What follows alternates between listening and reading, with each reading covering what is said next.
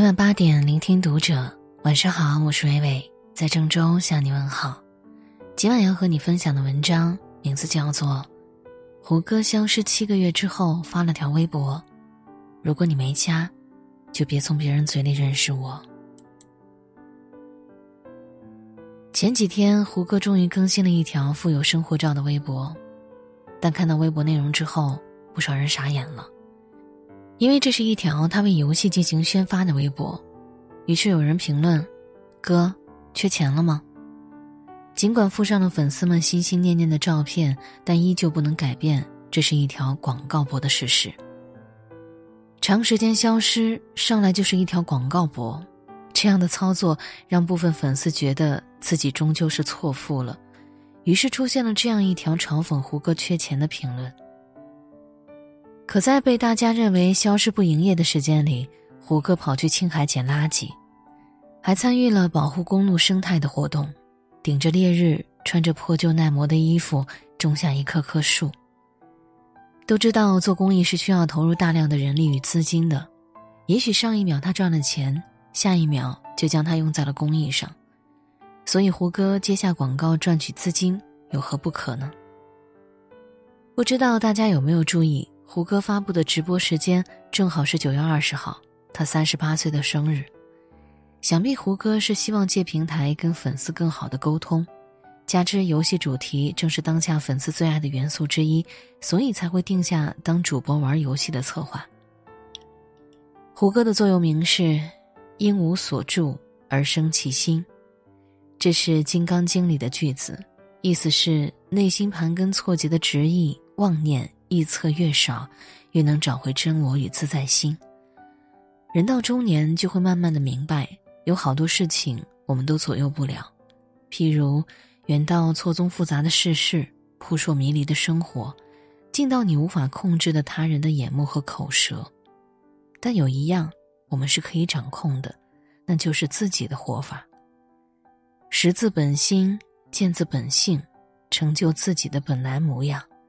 活着也可以获得大自在、大解脱。生而为人，你很遗憾。最新一季的脱口秀大会，不知道大家追了没有？被李诞高赞天才少女的李雪琴再次语出惊人，又炸场了。节目中，李雪琴说，她从北京回到老家铁岭时，受到很多质疑和攻击。她说：“我在北京的时候，他说北京不好，压力大。”我离开北京了，又说北京多好，机会多。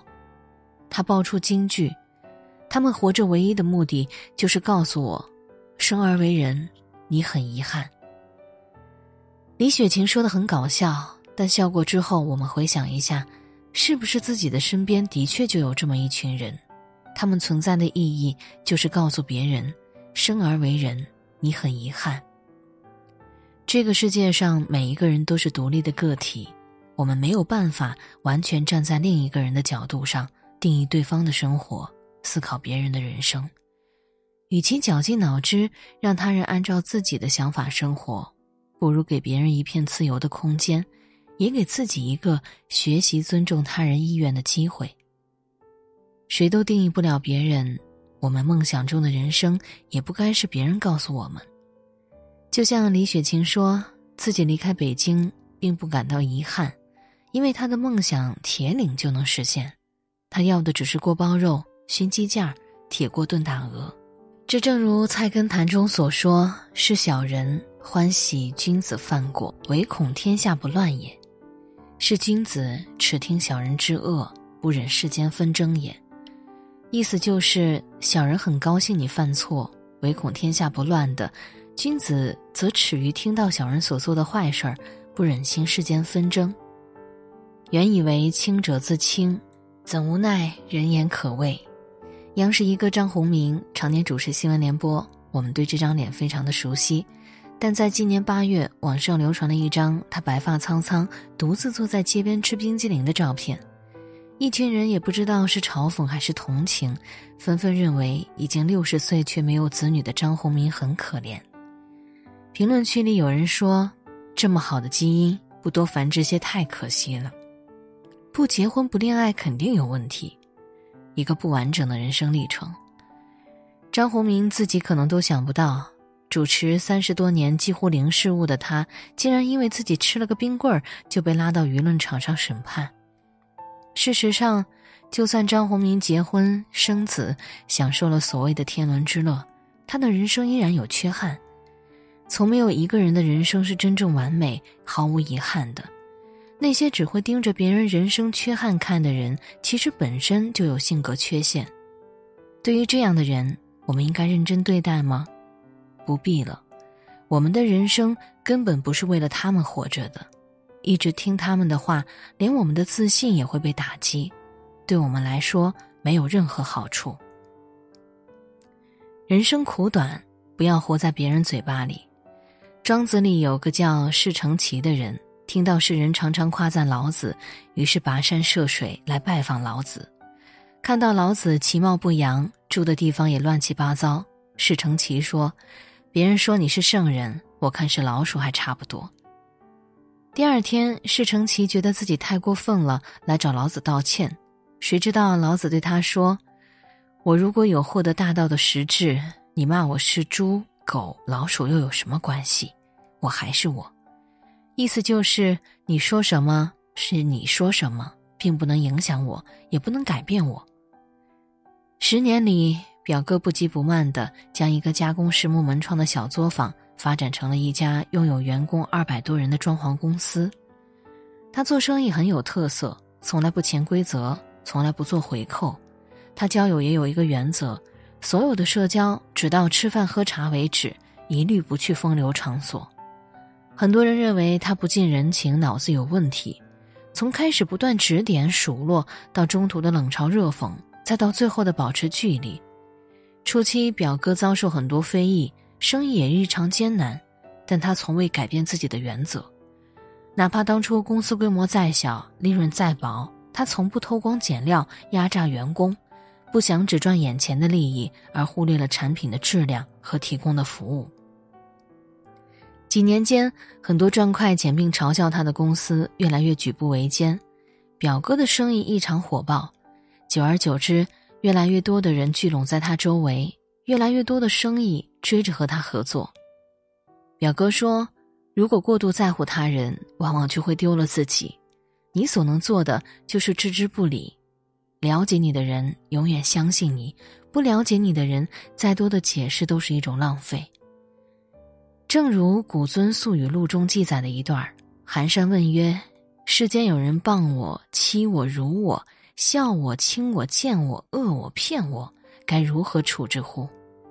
实德答曰：“只需忍他、让他、由他、避他、耐他、敬他，不要理他。再待几年，你且看他。”有一句话糙理不糙的话，怎么说来着？如果你没瞎，就别从别人嘴里认识我。如果你选择活在别人眼里，那么你注定要败在别人嘴里。不被定义的人生活得有多爽？知乎上有个提问：你理解的男女平等是什么？其中有个最高赞的回答是：所谓的男女平等，应该是给予相同的选择空间。这让我想到了小说《简爱》。简爱与罗切斯特相爱的时候，两人年龄、财务阶层相差甚远。但简爱的独立不允许他依附于他，简爱还是以自己的方式追求与爱人心灵上的平等。我只求内心安宁，而不被应接不暇的恩惠压得透不过来气。你什么都不必给我，除了你的尊重。最后，简爱不仅赢得了罗切斯特的尊重，也实现了自我。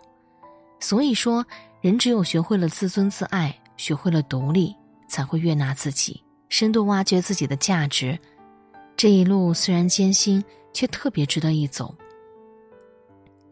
热播剧《三十而已》当中也有一句经典台词：“唯一不担心后路的方式，就是把前路走得更长。”我出生在东北农村，初中和高中都在距离村里几公里之外的镇上，每天天不亮就要骑车出发。到了高中，村里只有我一个人在坚持。慢慢的，质疑的声音越来越多。一个女孩子读那么多书有什么用？你爸常年在外打工，你妈身体不好，咋就不能为他们着想啊？都快十八了，再有几年结婚过安生日子不好吗？就这样，在大家好心好意的劝诫中，我成了一个不知父母辛苦的白眼狼、异类。就连我最亲的家人也认为我不懂事儿。高考时，因为爸爸坚持让我考中专，学一门手艺早点挣钱，而我坚持读高中考大学，我们大吵了一架，爸爸断供了，是奶奶借钱让我读完高中，顺利考上了大学。毕业后，我应聘到了一家报社，后来我感觉到了自己的瓶颈。而报社的效益越来越不好，我下决心考研。当时女儿已经两岁了，公婆看到我一门心思扎到书本中，又开始劝我：“报社不是挺稳定的吗？家里不图你那点工资，都有孩子了还读什么书啊？能把孩子培养好了就行了。”就这样，在他们的不满中，我考上了梦想中的东北师大传播学专业。我换了单位，选择了自己喜欢的工作。不被他人定义所困住，才能获得更多的自由。去掉了束缚的枷锁，一路走的脚下生风，笃定坚韧。曾经有人采访李宇春：“你觉得女孩什么时候最美？”她淡淡的说：“大概是不被定义的时候吧。不接受定义的人，路只会越走越宽，而沿途的风景自然是美不胜收的。这世上有千千万万不同的人。”也便有了千千万万不同的美，无论是谁，无论男女，无论以何种身份，自信的闪耀出自己的光芒，你本来的样子就最美。人生苦短，不要活在别人的嘴里。读完作者张女子的文字，其实伟伟也是感同身受的。二零一六年底，我结婚了。二零一七年五月份。我收到了中国传媒大学的录取通知书，但与此同时，我怀孕了。这个时候，我的先生给了我莫大的支持，他陪着我，带着肚子里的宝宝，去到北京。我们在学校旁边租了一个十平方米的小屋，每天他在小屋里给我做饭。二零一八年，我的宝宝顺利降生了，出了月子，我又赶回北京上学。孩子。都是我的爸爸妈妈，我老公在帮着带，在这儿要特别感谢他们。每周我会把我存的母乳背回来，就这样，坚持到了毕业。毕业典礼上，我们一家三口笑得特别灿烂。也许，这就是家人支持的意义吧。所有的岁月静好，其实背后都有家人的支持，很感谢他们，也希望我们都能遇到这样的人。我是伟伟，我站在原地，等你回来。